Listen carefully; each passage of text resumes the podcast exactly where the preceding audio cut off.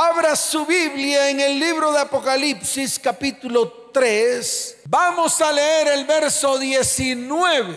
Libro de Apocalipsis capítulo 3, el verso 19 dice de la siguiente manera. Yo reprendo y castigo a todos los que amo. Sé pues celoso y arrepiéntete. Es una frase de cajón para muchos. Muchos utilizan el arrepentimiento como, como una frase de cajón. Muchos utilizan el arrepentimiento para salir de las llamas de fuego, para salir de la acusación. Muchos utilizan el arrepentimiento simplemente para ser librados del fuego eterno. Y ese no es el concepto del arrepentimiento. El arrepentimiento no es poner cara de cuchiflí, moquear, llorar. Eso no es arrepentirse. Muchas veces lo confundimos con, con el hecho de de no sentir la culpa, con el hecho de no sentir la acusación o la condenación.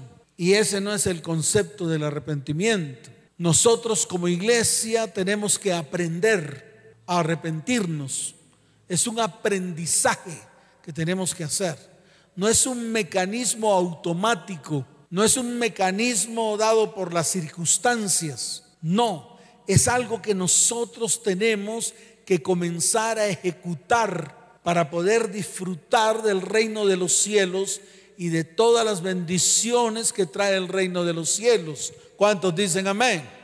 Entonces la palabra arrepentimiento, escuche, significa un cambio, un qué, en nuestra manera de vivir. Y esto hace que vengan cambios en nuestra manera de pensar y nuestra manera de actuar.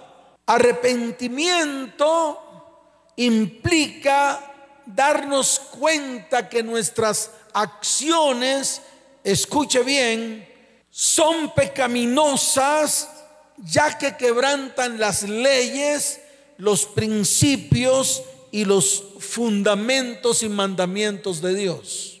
Por eso no es algo automático. Por eso no es algo que yo puedo hacer cuantas veces se me dé la gana. Es algo que yo tengo que comenzar a ejecutar y tiene que quedarse en medio de mi vida. ¿Por qué? Porque hace que vengan cambios de pensamientos. Esos pensamientos que me llevan al pecado, esos pensamientos que me llevan a contaminar mi vida, mi casa, mi hogar, mi familia y mi descendencia. Por eso el arrepentimiento significa un cambio de pensamiento o metanoia. Yo quiero que escriba esa palabra. Metanoia, cambio de pensamiento, cambio de manera de pensar, cambio de manera de actuar. Metanoia con respecto a lo que dicen las escrituras. Es más, las personas que no se arrepienten, la palabra, escucha bien, los llama impíos. Los llama impíos. De pronto esto no le va a gustar a la iglesia, porque a ninguno le gusta que le llamen impíos. Pero una persona que no se arrepiente es llamada en la palabra impío. Y está escrito en el libro de Isaías, capítulo 55, verso 7. Mire lo que dice Isaías, capítulo 55, verso 7. Dice la bendita palabra del Señor. Deje el impío su camino. Deje el qué. Dígalo fuerte que debe dejar el impío su camino de impiedad. Y el hombre inicuo sus pensamientos. que debe dejar el hombre inicuo? sus pensamientos y vuélvase a Yahweh, el cual tendrá de él misericordia, y al Dios nuestro, el cual será amplio en perdonar. Aquí la palabra nos muestra dos aspectos fundamentales. Número uno, dejar el camino que estamos caminando, lo primero. Y lo segundo, dejar los pensamientos que estamos pensando. Son dos cosas que tenemos que ejecutar. Si estamos caminando por caminos torcidos, esos caminos tenemos que tomar la decisión de dejarlos. Y si estamos teniendo pensamientos de iniquidad, tenemos que arrancarlos de en medio de nuestras vidas. Después de hacerlo, el mismo profeta Isaías dice, y vuélvase a Dios. como dice? Dígalo fuerte, como dice? Vuélvase a Dios. Es decir, que tenemos que hacer un giro de 180 grados. Si estamos mirando hacia el pecado, hacia la maldad, hacia la iniquidad, al hacer un giro de 180 grados, quiere decir que le estamos dando la espalda, le estamos dando la qué? Dígalo fuerte, le estamos dando la qué? La espalda al pecado, a la maldad y a la iniquidad. Pero para que eso ocurra, tengo que romper con esos pensamientos pecaminosos o los pensamientos que me llevan a cometer pecado, contaminar mi vida, contaminar mi casa, contaminar mi hogar y contaminar mi familia. Por eso es claro el profeta Isaías cuando dice, el cual tendrá misericordia. Entonces aquí actúa la misericordia de Dios cuando nosotros tomamos la decisión de dar un giro de 180 grados a nuestra manera de pensar, a nuestra manera de actuar, a corregir el camino que estamos caminando y poder enderezar todo lo que está torcido. ¿Cuántos dicen amén? ¿Cuántos dicen amén? Dele fuerte ese aplauso al Señor.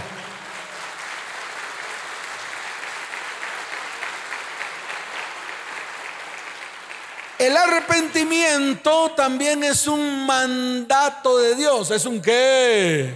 Dígalo fuerte que es el arrepentimiento. Claro, un mandato de Dios. Lo describe en su palabra a través de lo que está escrito en el libro de Marcos, capítulo primero, verso 15. Vaya a Marcos, capítulo primero, verso 15. Dice la bendita palabra del Señor. Aquí el que está hablando es Jesús. Vamos a leer desde el verso 14 para que se entienda bien la palabra. Dice, desde que Juan fue encarcelado, Jesús vino a Galilea predicando el Evangelio del reino de Dios, diciendo, el tiempo se ha cumplido. ¿El tiempo qué? Y el reino de Dios se ha acercado. Arrepentíos, como dice, y creed en el Evangelio. Aquí es un mandato que el mismo Señor da en el momento en que Él comenzó a predicar el Evangelio. ¿Qué quiso decir Jesús con arrepentíos y creed en el Evangelio? Que no podemos creer en dos cosas al mismo tiempo. Usted no puede creer en la luz del Evangelio y puede seguir actuando en las tinieblas de Satanás. Y es lo que siempre hemos dicho. No podemos tener un pie en la luz y un pie en la oscuridad. Usted no puede practicar todo lo que es de la luz y seguir practicando todo lo que es de las tinieblas. Por eso Jesús hizo un corte. ¿Qué hizo Jesús? Un corte. Dijo, arrepentíos, es decir, dejen todo lo que hacían antes y crean en el Evangelio, crean en Él, o sea, pónganlo por obra en medio de sus vidas. Esto mismo está escrito en el libro de Deuteronomio capítulo 28, en el momento en el cual, escuche bien, el pueblo de Israel pasaba de la esclavitud a la libertad. Cuando Dios le dio la bendición de poder salir de la esclavitud, pasar por un desierto, atravesar un desierto y llegar a una toma de decisiones. Cuando el mismo Padre Celestial le dice al pueblo a través de Moisés, escojan entre la vida y la muerte, entre la bendición y la maldición. Y hoy el Señor está hablando de lo mismo. Y la iglesia tiene que tomar una decisión. No puede haber bendición si usted está en medio de la maldición. No puede haber luz si usted está en medio de la oscuridad. Eso mismo lo dijo Jesús cuando comenzó su ministerio. Y esa fue su prédica frontal en el momento en que él empezó a predicar el evangelio que el Padre le entregó para que predicase en ese tiempo. Y por eso lo dijo de una manera clara. Arrepentidos, como dijo. Dígalo fuerte, como dijo. Y creed ahora en el Evangelio. Desechen todo lo anterior. Desechen todo aquello que los llevaba a la maldad, a la iniquidad, al pecado, a la destrucción y a la oscuridad. Y ahora tomen el Evangelio que lo van a llevar a la bendición, a la luz. Y eso es lo que hoy la iglesia tiene que tomar la decisión que tiene que hacer la iglesia. Dígalo fuerte que tiene que hacer la iglesia. Tomar la decisión. Mire, hay una palabra en el libro de Lucas, capítulo 13. Yo quiero que usted lo mire con atención. Lo vamos a leer todo completo desde el verso primero. Lucas capítulo 13, ¿ya lo tiene? Muy bien, dice la palabra. En este mismo tiempo estaban algunos, allí algunos que le contaban acerca de los galileos, cuya sangre Pilato había mezclado con los sacrificios de ellos. Respondiendo Jesús le dijo, ¿pensasteis que esos galileos, porque padecieron tales cosas, eran más pecadores que todos los galileos? Os digo, no. Antes, si no os arrepentís, todos pereceréis igualmente. Verso 4. O aquellos 18 sobre los cuales cayó la torre en Siloé y los mató. ¿Pensáis que eran más culpables que todos los hombres que habitan en Jerusalén? Os digo, no. Antes, si no os arrepentís, todos pereceréis igualmente. Esto tiene un significado que hoy la iglesia tiene que entenderla porque muchas veces pensamos que hay pecados pequeños que nos llevan a consecuencias pequeñas y que hay pecados grandes que nos llevan a consecuencias grandes. Por ejemplo, pensamos que si hay un accidente y mueren las personas es porque allí había mucho pecado. Y eso lo cree la iglesia. Cuando hay alguna catástrofe, inmediatamente asimilamos la catástrofe con la cantidad de pecado que está cometiendo la gente. Y eso lo pensamos nosotros los cristianos. Pensamos que si un volcán hace erupción es porque ese pueblo estaba destinado a morir todo porque eran unos inmundos, unos eh, eh, pecadores inmundos. Y pensamos que los pecados tienen tamaños. Decir una mentira es pequeño, fornicar es un poquito más grande y si es por celular pues es más poquito. Si es en carne propia, la fornicación es más grande y el pecado es más grande, entonces tengo más condenación. Algunos piensan que eh, ser adúlteros entonces es un pecado mucho mayor, ser vulgar o ser maldiciente, entonces es mucho más grande, matar a alguien es peor de todos. Y este concepto la iglesia lo tiene que arrancar de su corazón, porque el mismo Jesús lo declaró. Es para que usted vea que para Dios no existe pecado pequeño ni grande. La iglesia tradicional fue la que en algún momento dijo que habían pecados veniales y pecados mortales. Eso no existe. Eso no existe. Esa es una estupidez espiritual. ¿Por qué? Les voy a explicar. Porque todos los pecados tienen el mismo tamaño. Así sea una pequeña mentira que le llaman mentira blanca o así sea un pecado de muerte, que es el de matar no solamente a uno, sino a miles. Entonces nosotros como iglesia pensamos mal. Por eso muchas veces a nosotros como iglesia el mentir nos parece un pecadillo. No, eso es un pecadillo, eso no pasa nada. Pero matar a alguien o fornicar o adulterar, wow, eso sí es un pecado gravísimo. Y el mismo Señor lo declaró aquí en el libro de Lucas capítulo 13. Por eso lo traje a colación. para que ustedes lo entiendan. Él lo dijo de una manera clara, dice, no, antes si no os arrepentís, todos, ¿cuántos? Dígalo fuerte, ¿cuántos?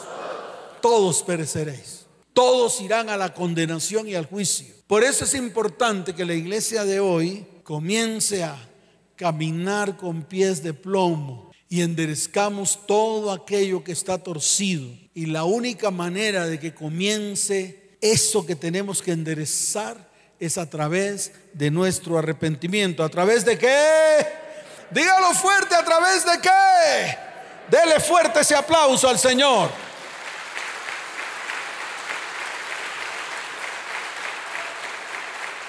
Fuerte ese aplauso al Rey de Reyes.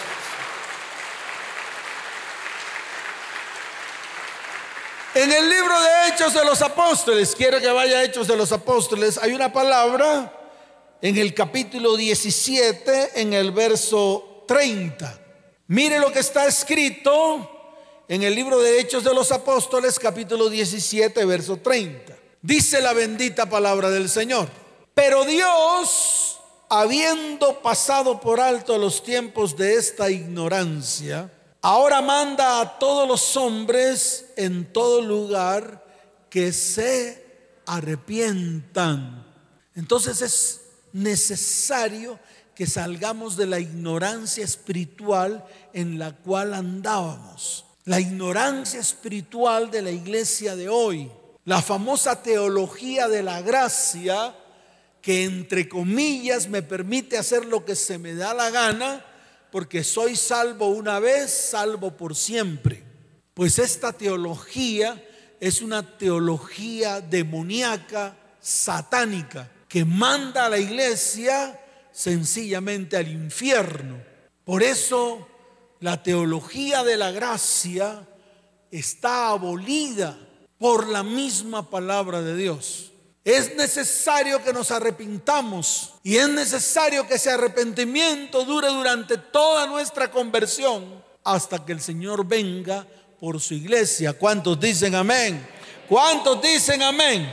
Lo mismo está escrito en el libro de Romanos capítulo 2 verso 5. Mire lo que dice la bendita palabra del Señor. Pero por tu dureza y por tu corazón no arrepentido, atesoras para ti mismo ira para el día de la ira y de la revelación del justo juicio de Dios. La persona que no se arrepiente atesora para él mismo la ira para el día de la ira y para el día del juicio. Por eso es importante que nosotros nos arrepintamos. Ahora, antes de que Jesús comenzara su ministerio en la tierra, Juan el Bautista comenzó a predicar, arrepentíos porque el reino de los cielos se ha acercado.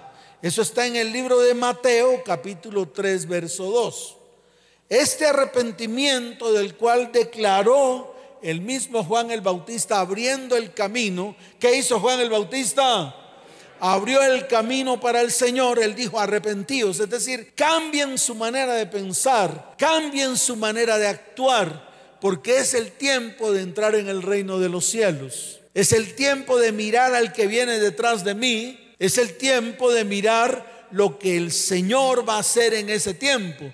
Y lo dijo Juan el Bautista, así de sencillo. Juan habló de un reino, no habló de religión. Yo no sé en qué momento se tomó la palabra de Dios y el reino de los cielos como una religión. Es más, a los mismos fariseos, que eran los religiosos de ese tiempo, les dijo de manera enfática, generación de víboras. ¿Por qué? Porque ellos pensaban que si se bautizaban con el bautismo de Juan, no iban a recibir condenación. Aquí tengo que hacer una parte. Mire lo que dice la palabra más adelante cuando Juan le dice a ellos, generación de víboras, ustedes están aquí porque creen que el rito del bautismo los va a salvar de la ira venidera. Eso está en el libro de Mateo capítulo 3 desde el verso 7 hasta el verso 8. Mire lo que dice la palabra. Al ver él que muchos de los fariseos y de los saduceos venían a su bautismo, les decía, generación de víboras, ¿quién os enseñó a huir de la ira venidera? Y en el verso 8 está la definición del arrepentimiento.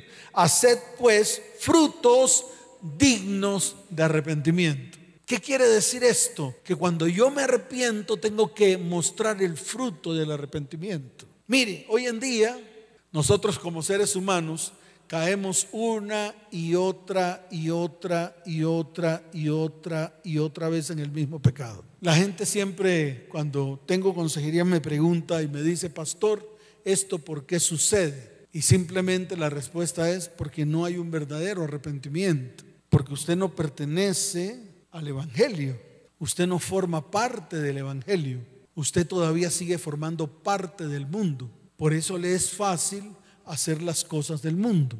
Cuando nos convertimos al Evangelio, nos va a ser muy fácil hacer todo lo que el Evangelio me dice que tengo que hacer. Cuando yo me aparto del mundo, a pesar que estoy en él, cuando me aparto, entonces dejo de hacer los principios y fundamentos del mundo y comienzo a hacer los principios y fundamentos del Evangelio. Eso es lo que la iglesia tiene que entender. Si usted todavía está pensando como piensa el mundo, quiere decir que no ha entrado al Evangelio. Y no va a poder entrar si no se arrepiente. No va a poder entrar si no le da la espalda. No va a poder entrar si no hace un giro. No va a poder entrar si no renuncia. Si usted no renuncia a lo que está haciendo ahora, va a ser muy difícil que retome lo que Dios le quiere entregar.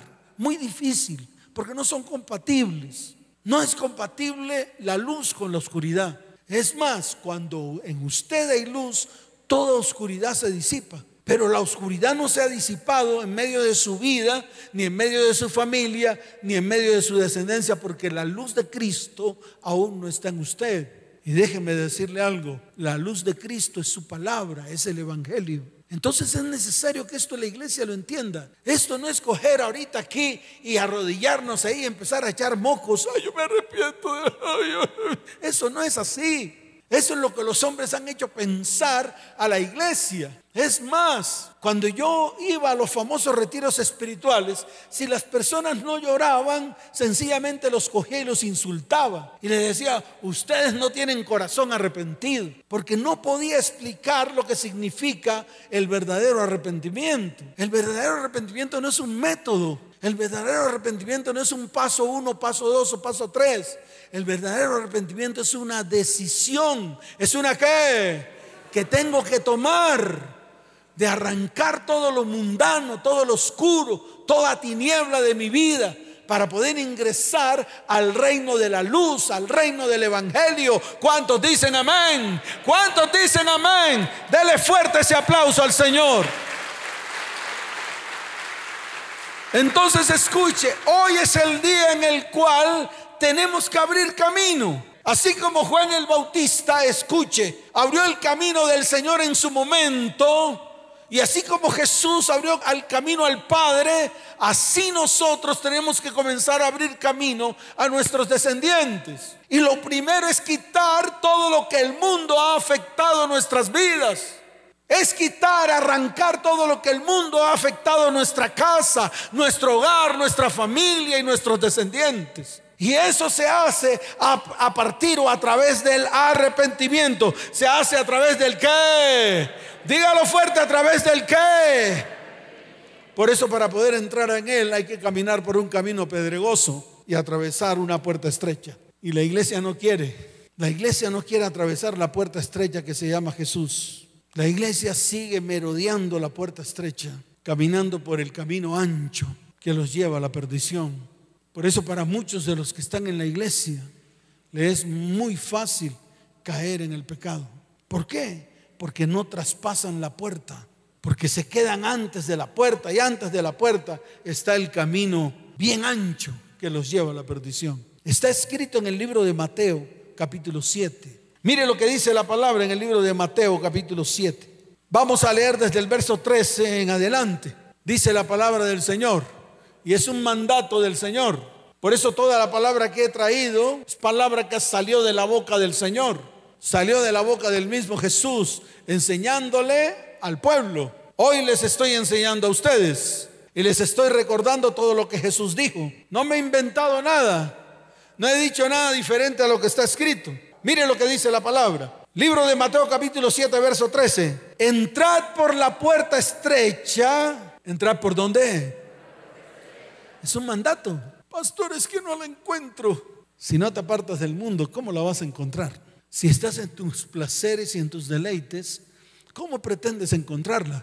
Si estás en tus principios y en tus conceptos, ¿cómo pretendes encontrar esa puerta estrecha? Por eso la gente dice, pastor, es que no lo puedo encontrar, no puedo hallar esa puerta estrecha, no la hallo, no la encuentro, no veo dónde está, quiero entrar por ella, pero no la puedo encontrar.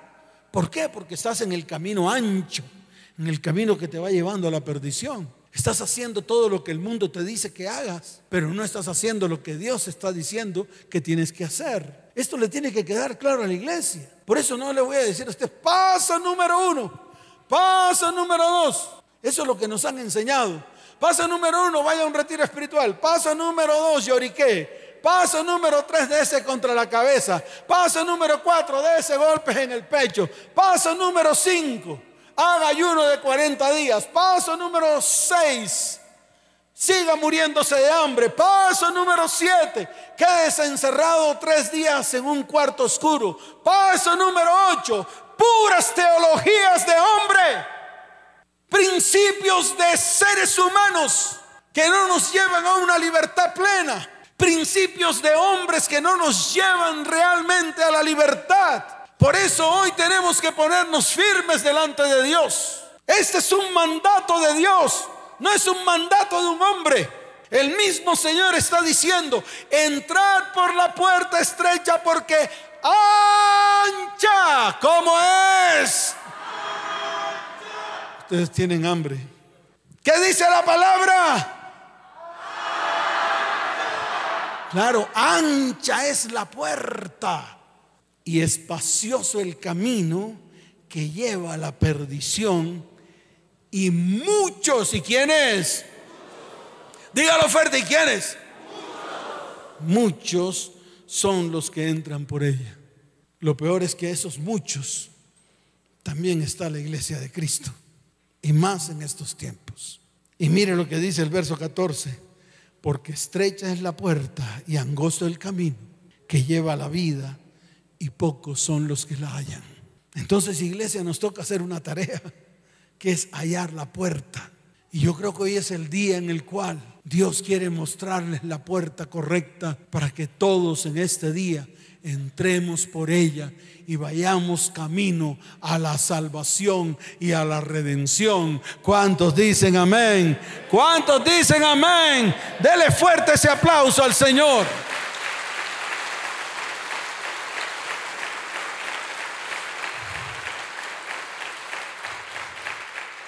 Entonces escuche, si nosotros queremos el reino de Dios o el reino de los cielos, tenemos que salir del reino de donde estamos. Aquí la pregunta es en qué reino está usted. Y hay que hacerlo concienzudamente. Es decir, hay que hacerlo. Hay que sentarse con cabeza de plomo. Hay que hacerlo de manera correcta. Hacer una lista, decir en qué mundo estoy, en qué reino estoy. Mirar qué es lo que estoy haciendo y hacer una lista. Y decirle ciertamente, estoy en el reino del mundo. Y si quiere usted entrar al reino de los cielos, es necesario salir del reino en el que usted está. Por eso Jesús lo declaró en el libro de Juan capítulo 17, verso 16. Mire, esta palabra yo se la he dicho a mis discípulos. Yo tengo en la semana cuatro reuniones. En dos de ellas están todos los discípulos que incluso están en este lugar, muchos de ellos. Esa es una reunión que tengo los jueves y los viernes a las 7 y 45 de la noche. Y cada vez que yo hago una oración por ellos, siempre veo que ellos ya no están, no son, no pertenecen a este mundo. Y eso está en el libro de Juan capítulo 17, verso 16. El mismo Señor lo declaró cuando él oró delante del Padre. Mire lo que él dijo en medio de la oración. Dijo, Padre, no son del mundo como tampoco yo soy del mundo. Y esta es mi oración. Yo siempre digo, Señor, ellos están en medio del mundo, pero no son de este mundo. Y esa es la decisión que tienen que tomar todos hoy. El mismo Jesús lo dijo más adelante en el libro de Juan capítulo 18, verso 36. Mire lo que dice la palabra. Mi reino no es de este mundo. Si mi reino fuera de este mundo, mis servidores pelearían para que yo no fuera entregado a los judíos. Pero mi reino no es de aquí. Y esto no lo entendemos nosotros. Si usted quiere ir al reino de los cielos, caminar en pos del reino de los cielos, que es Jesús, tiene que salir del reino en el cual usted está caminando en este tiempo. Si usted está en medio del reino de la oscuridad, en medio del reino de las tinieblas, en medio del reino de lo que el mundo le ofrece, yo le quiero decir algo, no va a poder entrar al reino de los cielos. Ay, pastor, llevo 40 años de ser evangélico. Ay, me sé toda la Biblia de cabo a rabo. En la iglesia del Pascual hice cursos de todos los tamaños. En la iglesia del Telovino me lo veas, hice cursos de liderazgo. En la iglesia de no sé en eso nos las hemos pasado. Eso es lo que hemos hecho todo el tiempo. Eso es lo que la iglesia se ha dedicado durante todo este tiempo, haciendo cursos, llenándose de conocimiento y al final no conocen a su Señor. Porque si conocieran a su Señor, harían lo que Él hace. Si conocieran a su Señor, harían las cosas que Él hace. Es más, el mismo Señor lo dijo, yo hago lo que yo veo hacer a mi Padre. ¿Por qué? Porque Él estaba en el reino de su Padre. Nosotros en algún momento como iglesia tenemos que decir lo mismo. Yo hago lo que veo hacer a mi Padre. Pero como usted no está en el reino de los cielos, no lo puede hacer, no lo ha aprendido a hacer, no ha podido imitar al Padre. En cambio, se imita en el reino en que se encuentra, que es el reino de este mundo. Y es ahí donde el Señor quiere dar un tate quieto. Mire, esto ocurrió también con Nicodemo. ¿Ocurrió con quién? Dígalo fuerte, ¿con quién ocurrió? Con Nicodemo, un poderoso. ¿Era un qué? Un poderoso de la palabra. Sabía más palabra que yo sabía más palabra que los más grandes teólogos de este siglo. Nicodemo pertenecía al Sanedrín, se conocían la ley de cabo a rabo, sabían los detalles de la ley y sabían cuando alguien infringía la ley. Sin embargo, fue a Jesús de noche. No quería que lo vieran. No quería perder su estatus. No quería que nadie lo viera yendo hacia donde estaba el maestro. Y lo primero que le dice al maestro es, yo sé que vienes de Dios porque nadie puede hacer las cosas que tú haces si Dios no está con él. O sea, lo reconoció, pero nunca pudo entrar al reino del Señor. Nunca pudo nacer de nuevo. Así somos nosotros. Somos de esa descendencia de los Nicodemos. Sabemos que el Señor es el Hijo de Dios. Sabemos que Él vino por nosotros Sabemos que Él murió en la cruz del Calvario y derramó hasta su última gota de sangre. Eso lo sabemos, lo hemos aprendido, nos lo han predicado una, dos, tres, todas las veces. Pero no hacemos nada de lo que Él nos manda hacer. Y eso pasó con Nicodemo. Igualito. Lo reconoció, Tal vez en esos momentos fue más cristiano que tú y que yo. Señor, eres tremendo, eres portentoso, wow. Abres la boca y todo lo que hablas, Dios inmediatamente lo hace, wow. Lo adoró, le exaltó todos los dones. Le dijo que era rabí, maestro, wow. Lo exaltó hasta lo sumo, lo puso por encima de él. Pero cuando él le dijo, Señor, es que yo quiero hacer las cosas que tú haces, es lo mismo que la iglesia se pregunta hoy, es lo mismo que la iglesia anhela hoy. La iglesia anhela que Dios en medio de la iglesia haga cosas grandes y maravillosas. Es lo mismo. Entonces, ¿qué le dijo Jesús? Le dijo de una manera clara y una manera enfática, si no naces de agua y del Espíritu, no podrás ver ni podrás caminar en el reino de los cielos. Ahí está escrito. Mire, en el verso 3 le dice, de cierto, de cierto te digo, que el que no naciere de nuevo no puede ver el reino de Dios. Lo mandó a nacer de nuevo y sin embargo él en medio de su conocimiento barato le dice, ¿será que yo puedo entrar nuevamente en el vientre de mi mamá y volver a nacer? Y Jesús le dijo, pero ¿cómo? Siendo tú un doctor, me vas a decir estas cosas. Y al final termina diciéndole, de cierto, de cierto te digo, que el que no naciere de agua y del Espíritu no puede entrar en el reino de Dios. Y le dijo, lo que es nacido de la carne, carne es, y lo que es nacido del Espíritu, Espíritu es. ¿Qué pasa con la iglesia? No ha nacido de nuevo, no ha nacido en el reino de los cielos, sigue en el reino de este mundo y todavía quiere compartir la gloria de Dios en medio del reino de este mundo. Por eso lo dije, para poder entrar en el reino de los cielos tenemos que arrepentirnos. ¿Arrepentirnos de qué? De estar en medio del reino de este mundo. Darle la espalda al reino de este mundo para que podamos tener acceso al reino de Dios. ¿Cuántos dicen amén? ¿Cuántos dicen amén? Dele fuerte ese aplauso al Señor. Colóquese en pie. Hoy es el día en el cual la iglesia tiene que tomar decisiones. Yo no he traído esta charla tan engorrosa para que usted salga de aquí igual. No, he preparado esta charla para que usted tome la decisión de ser transformado, de ser mudado. Así de fácil. Mire, lo primero que tenemos que hacer es reconocer nuestra condición. Es lo primero. Porque aquel que no reconozca su condición se quedará igual. Si usted cree que ya todo lo ha hecho, si usted cree que todo lo ha ejecutado, si cree que se sabe la palabra de cabo a rabo, si cree que es un doctor en la palabra, si cree que es un gran teólogo, conocedor, si cree que porque sirve ya todo lo hizo, si cree que le está haciendo un favor a Dios de convertirse al Evangelio, usted está equivocado, porque lo primero que tenemos que hacer es reconocer nuestra condición y clamar a Él para que su Espíritu descienda en este día. ¿Cuántos dicen amén? Hay que reconocer al Señor con todo nuestro corazón y volvernos a Él. El mismo Señor se lo dijo a la iglesia de la Odisea, el mismo Señor. Y hoy se lo está diciendo a esta iglesia, arrepiéntete, tienes que arrepentir. Usted tiene que mirar la palabra de Dios como su estándar de vida. Si la palabra de Dios no es su estándar de vida, no puede nacer de agua. Nacer de agua significa la palabra. El agua representa la palabra. Y tú tienes que tomar esa decisión de que la palabra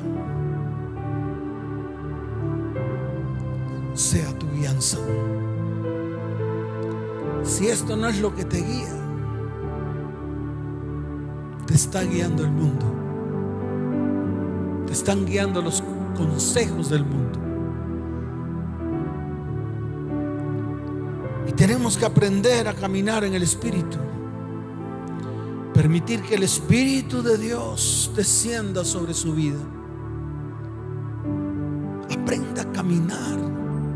Espíritu Santo para que lo guíe en todo lo que vaya a hacer. Esto es lo que tiene que hacer. De esta manera usted le da la espalda a todo lo que hacía antes. No hay otra manera. Amén. ¿Cuántos dicen amén? Mire, vamos a repartir una redoma de aceite. Esto lo hago por mandato de Dios, no por mandato mío.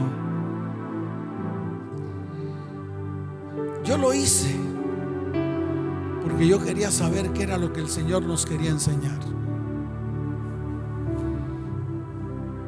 Desde el día jueves, todas las mañanas, he tomado aceite en mi mano. Y lo único que he hecho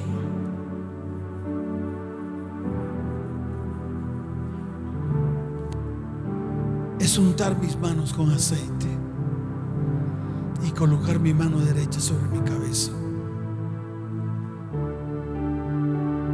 Lo hice el día jueves. Muy temprano, eran las tres y media de la mañana. Lo hice el día viernes. Muy temprano, eran las tres y media de la mañana. Y déjeme decirle algo. Experimenté varias cosas que el Señor me dijo. Lo primero, experimenté la señal en mi vida de ser un escogido o separado para Él. Quedé convencido. Lo segundo que experimenté es que el Señor me estaba preparando para un propósito. Y el propósito es llevar a la iglesia, escuche bien, hacia la presencia de Dios. Para que en estos últimos tiempos y cuando el Señor se manifieste en las nubes y envíe sus ángeles, en usted esté el sello del Espíritu de Dios. Lo tercero que experimenté es que el Señor me dio autoridad para ejecutar o cumplir con su propósito. Y empecé a mirar el propósito que nos dejó el Señor para su iglesia. Y me encontré que los propósitos, el primero, era predicar el Evangelio, hacer discípulos, bautizándolos en el nombre del Padre y del Hijo y del Espíritu Santo. Extender nuestras manos sobre los enfermos para que ellos sanen. Extender nuestras manos hacia los endemoniados para que ellos sean libres. Y esa es la tarea que Dios, a través de su Hijo Jesús, dejó en esta tierra a su iglesia. Y si usted es parte de la iglesia de Cristo, esto se lo dejó también a usted para que lo comience a ejecutar. Todos tienen el aceite. Todos tienen el aceite. ¿Cuántos dicen amén? Muy bien. Sostenga el aceite en su mano derecha. Va a levantar su mano izquierda. Ven, Espíritu Lléname, Señor, con tu preciosa unción. Toda la iglesia. Ven, Espíritu, ven. Lléname, Señor, con tu preciosa unción purifícame y lávame, renuévame, restaurame, Señor, con tu poder. Purifícame y lávame, renuévame, restaurame, Señor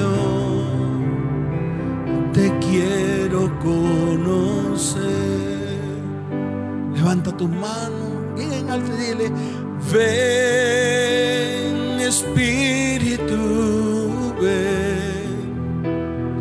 Lléname, Señor, con tu preciosa unción. Toda la iglesia va a decirlo fuerte. Ven Espíritu, Lléname, Señor, con tu preciosa unción. Levanta su voz y dígale, purifícame y lávame, renuévame, restaurame, Señor.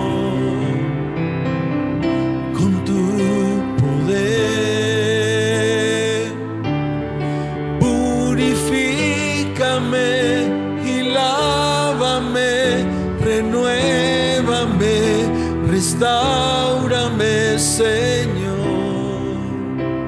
Te quiero conocer. Escuche. Va a tomar ese poquito de aceite que tiene allí. Y lo va a colocar sobre su mano derecha. sobre su mano derecha. Deje la copita a un lado.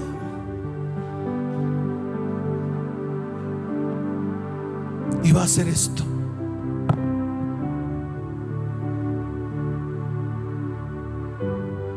Cierre los ojos. Cierre sus ojos. Siga frotándose las manos. Ungir significa eso, significa frotar. Ungir significa frotar con aceite. Ungir significa separar, escoger. La, la, señal de la unción es para los escogidos o los separados para Él. Es prepararnos para ese propósito y es recibir la autoridad que el Señor le quiere dar a su iglesia en este tiempo. Quiero que tome su mano derecha y la coloque sobre su cabeza. Cierre sus ojos. A esta misma hora sus hijos también están recibiendo lo mismo en sus salones. Levante su voz y dígale, ven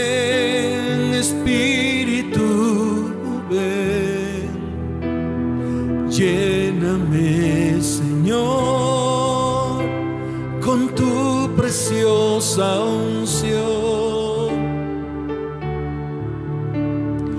Ven Espíritu, ven y lléname, Señor, con tu preciosa unción. Dígale, purifícame, purifícame y lávame,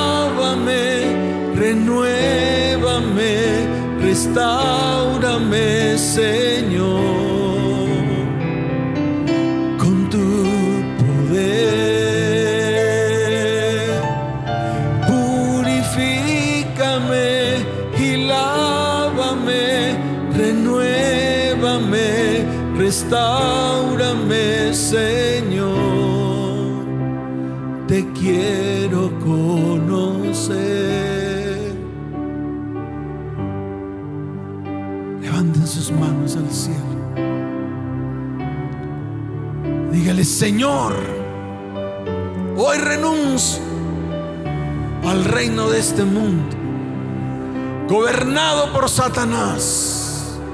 Y hoy, Señor, tomo la decisión de entrar en el reino de los cielos. Quiero experimentar la unción, el poder de tu Espíritu Santo sobre mi vida, sobre mi casa, sobre mi hogar y sobre mi familia. Y estas señales, estas señales me seguirán que en el nombre de Jesús los demonios temblarán.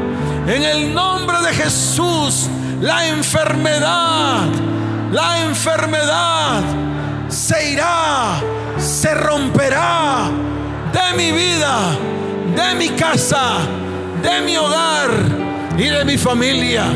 En el nombre de Jesús, la ruina y la escasez se rompen, se quiebran en el nombre de Jesús. En el nombre de Jesús, el poder, la unción de su Espíritu Santo estará en medio de mi vida, en medio de mi casa, en medio de mi hogar y en medio de mi familia. En el nombre de Jesús. Amén. Y amén. Dele fuerte ese aplauso al Señor.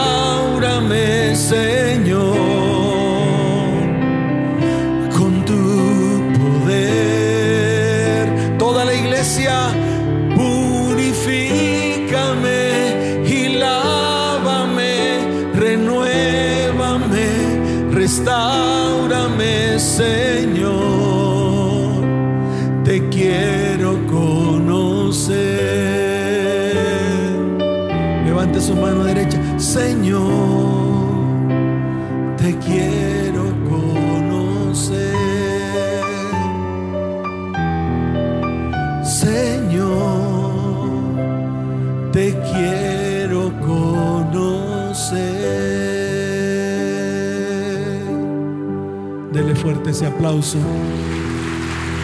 al Espíritu de Dios que está en este lugar. Fuerte ese aplauso. Y los que están allí detrás de la transmisión, coloquen su mano en su corazón. La iglesia todo con su mano levantada. Y van a hacer esta oración conmigo. Señor Jesús, hoy reconozco que he pecado contra el cielo y contra ti. Perdóname, Señor. Hoy me arrepiento y abro mi corazón y te recibo dentro de mí como mi único y suficiente Salvador. Escribe mi nombre en el libro de la vida y no lo borres jamás. Amén y amén. En estos momentos aparecen en su pantalla un número de celular. Si necesita ayuda, escriba ese WhatsApp al 320-315-9990. Escriba, necesito ayuda. Estaremos extendiendo nuestras manos sobre ustedes, así como el Señor la extendió sobre nosotros. Iglesia, levanta tus manos al cielo. Padre, aquí está tu iglesia. Hoy recibió la unción de tu Espíritu. Lo que me mandaste hacer, Señor, lo hice por orden tuya, Padre. Y aquí está tu iglesia, Señor, reconociéndote como su único y suficiente Salvador. Padre, te pido que los lleves en paz y en bendición. Te pido que un manto los cubra, manto de protección sobre sus vidas, sus hogares, sus familias y sus descendientes. Te pido que los lleves en paz y en bendición. En el nombre de Jesús. Amén y amén. Vayan en paz. Que el Señor les bendiga. Vayan en paz.